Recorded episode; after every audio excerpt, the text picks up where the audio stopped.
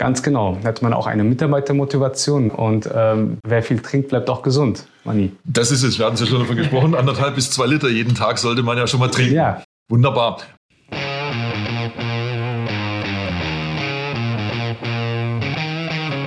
Sichere Hausinstallation, der Rehau Podcast.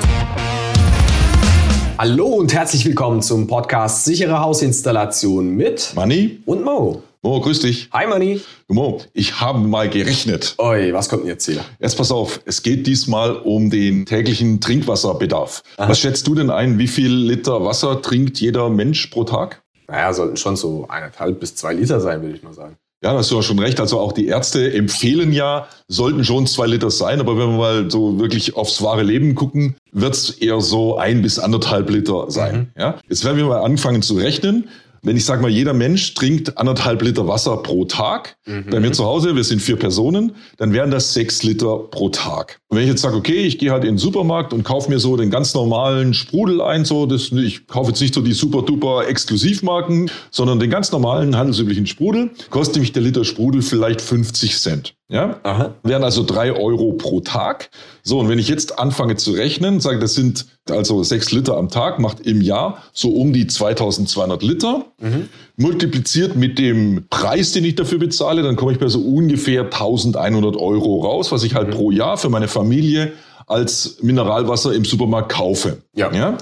Und jetzt habe ich mal gedacht, jetzt drehe ich den Spieß mal rum. Denn wir bekommen ja über den Hausanschluss ein optimales Trinkwasser vom Wasserversorger geliefert. Ja? Es gibt also eigentlich gar keine Not, sich das Trinkwasser irgendwoher zu kaufen, denn ich habe es ja quasi mehr oder weniger frei Haus. Klar, ich bezahle meine Wassergebühren, auch die Abwassergebühren damit verknüpft, aber das sind pro Kubik vielleicht je nach Region vier, fünf, wenn es ganz teuer ist, mal sechs Euro. Ja. Ja, Genau. Für 1000 Liter. Ja. Also, dann wird es schon interessant zu rechnen, weil wenn ich dann sage, ich verbrauche um die 2200 Liter pro Jahr, dann sind das gerade mal so 10, 12 Euro, über die wir hier sprechen. Ja? Ja. Jetzt muss man natürlich fair sein und sagen, ja, das ist jetzt das Trinkwasser, aber es ist ja noch nicht mit CO2 versetzt. Also bin ich los und habe mir so einen CO2-Sprudler da gekauft. Ja? Kennst Okay, du, ja. wo du so diese, diese 425 Gramm CO2-Flaschen reinsetzt, ja? Und ähm, mit so einer 425 Gramm CO2-Flasche kriegst du so um die 60, 65 Liter gesprudeltes Wasser hin. Je nachdem, wie stark du sprudelst und je nachdem, wie das Wasser auch ist. Ja? Einer kostet 6 Euro, so um, ungefähr 5 bis 6 Euro. So, und jetzt wird die Rechnung interessant. Ich habe also 2200 Liter Mhm. Und würde dafür dann so um die 35, 36, 37 CO2-Zylinder brauchen pro Jahr. Ja? Einer kostet mich 6 Euro, macht nach Adam Ries und Eva Zwerg eine richtig schöne Zahl, 222 Euro. Ja, du gibst aus.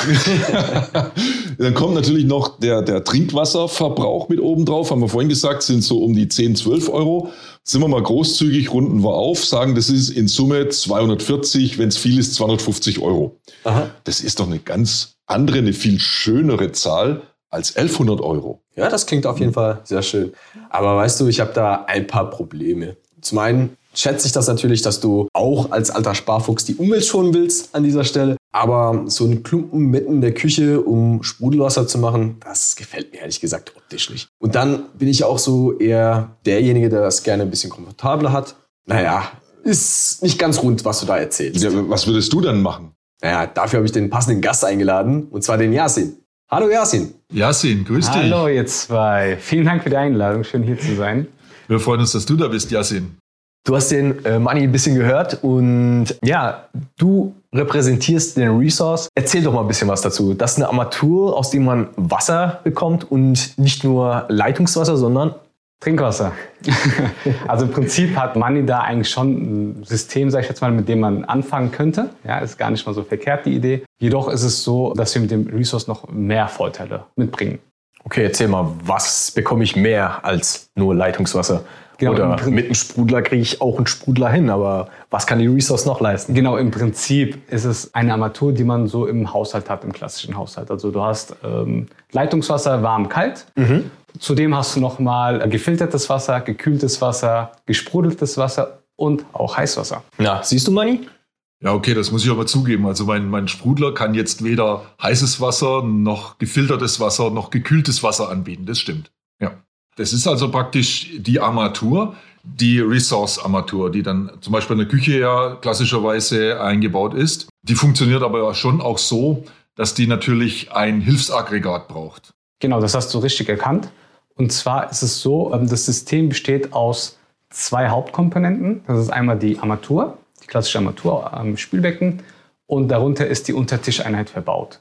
Und in der Untertischeinheit haben wir einen CO2-Zylinder und auch den dazugehörigen Wasserfilter.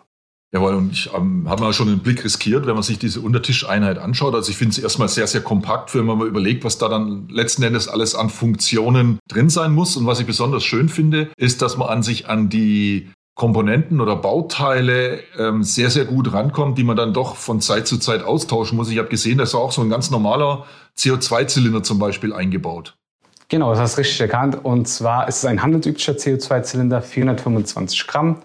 Und wenn du darüber hinaus an einem Ort bist, wie zum Beispiel in einem Büro, wo mehr äh, Sprudel getrunken wird, mhm. könnte man auch optional eine 2, 6 oder auch 10 Kilo CO2-Gebinde anschließen. Das läuft dann über einen CO2-Druckminderer. Mhm. Absolut kein Problem. Ja, das hört sich ja gut an, weil das ist ja letzten Endes dann auch so ein erweiterter Anwendungsbereich für die Resource. Also nicht nur klassisch so im Wohngebäude, in der Küche, sondern auch im Bürobereich, beispielsweise in der Büroküche, wäre sowas auch ein, eine schöne Armatur letzten Endes und eine optimale Möglichkeit, da alle, die wollen, mit gesprudeltem Wasser zu versorgen. Ganz genau. Da hat man auch eine Mitarbeitermotivation und ähm, wer viel trinkt, bleibt auch gesund. Mani. Das ist es, wir hatten es ja schon davon gesprochen, anderthalb bis zwei Liter jeden Tag sollte man ja schon mal trinken. Ja. Wunderbar. Du hattest das Heißwasser angesprochen. Mhm. Und man, es ist immer so riesen plakativ. Das sieht man so immer in Fernsehwerbungen. Da gibt es dann so Marktbegleiter, die dann halt gleich mit Heißwasser werben, wo ich dann halt gleich für einen Topf Spaghetti gleich das heiße Wasser aus der Küchenarmatur nehmen kann. Ist das bei der Resource auch so?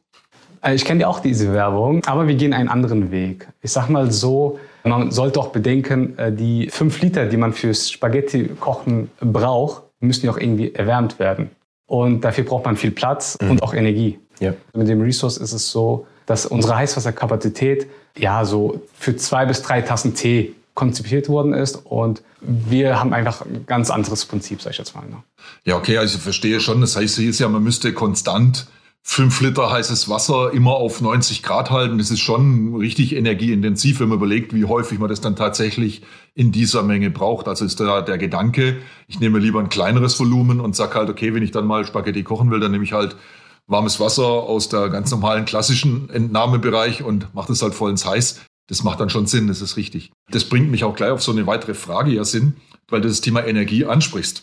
Wie ist es jetzt, wenn ich ein paar Tage mal weg bin? Ich bin mal eine Woche im Urlaub oder ich bin mal übers Wochenende verreist. Bleibt der Resource eigentlich immer so im Dauerbetrieb? Heißt, behält er das heiße Wasser auch über diese ganze Zeit immer auf der Solltemperatur? Das ist ein ganz wichtiger Punkt, Mani. Und zwar ist es so, man kann über unser Touch-Display per Knopfdruck einfach den Energiesparmodus einschalten. Ah, okay. Und somit äh, ist dann auch gewährleistet, dass dann die Energie nicht in dem Sinne verbraucht wird. Ja? Mhm. Also, dass man da auf jeden Fall Energie spart und auch umweltfreundlich ist. Ah, das ist ja super. Und der nächste Gedanke, der mir da gleich auch mitkommt, ist gerade so der Gedanke, ich bin ein paar Tage nicht zu Hause, ich bin irgendwie im Urlaub mal ein, zwei Wochen. Das Wasser steht ja da die ganze Zeit drin. Wie ist es nachher wieder mit Inbetriebnahme? Ist da ein riesengroßes Wiederinbetriebnahmeprotokoll oder wie funktioniert das?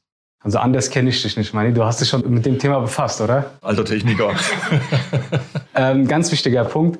Und zwar ist es so, äh, im Resource ist eine automatische Spülfunktion mit eingebaut. Du kannst dann zeitgesteuert dann dem Gerät sagen, hier, spül dich bitte alle 72 Stunden durch oder alle 12 Stunden durch, je nachdem, wie es dir am besten passt.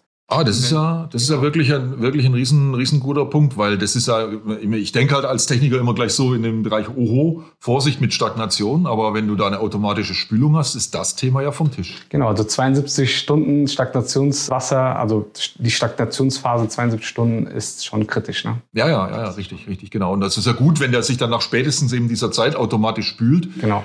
Und das heißt, dass da das Wasser auch in dem Bereich Untertischeinheit ausgespült wird? Oder wie muss ich mir das vorstellen? Genau, alle Wasserführungen, die wichtig sind, werden gespült. Ah, perfekt. Vorhin haben wir es ja gerade ein äh, bisschen angerissen. Äh, du sagtest auch, da kommt Heißwasser. Über wie viel Grad sprechen wir denn da?